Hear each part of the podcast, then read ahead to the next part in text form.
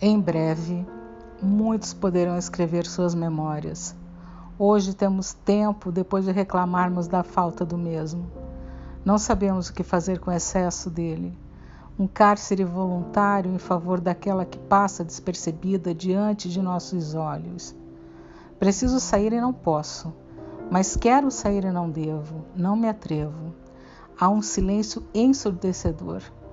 O vizinho do décimo andar Arrasta os móveis enquanto tenta adivinhar a configuração de seu apartamento.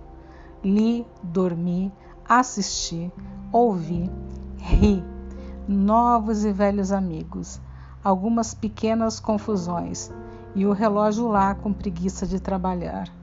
Na TV, Betânia diz monólogo de Orfeu.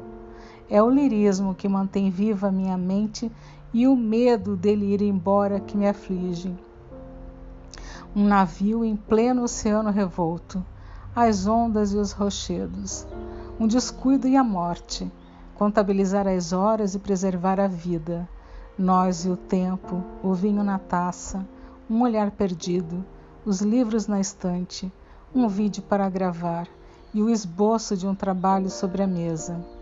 É estranho prever o futuro e saber que amanhã será quase hoje.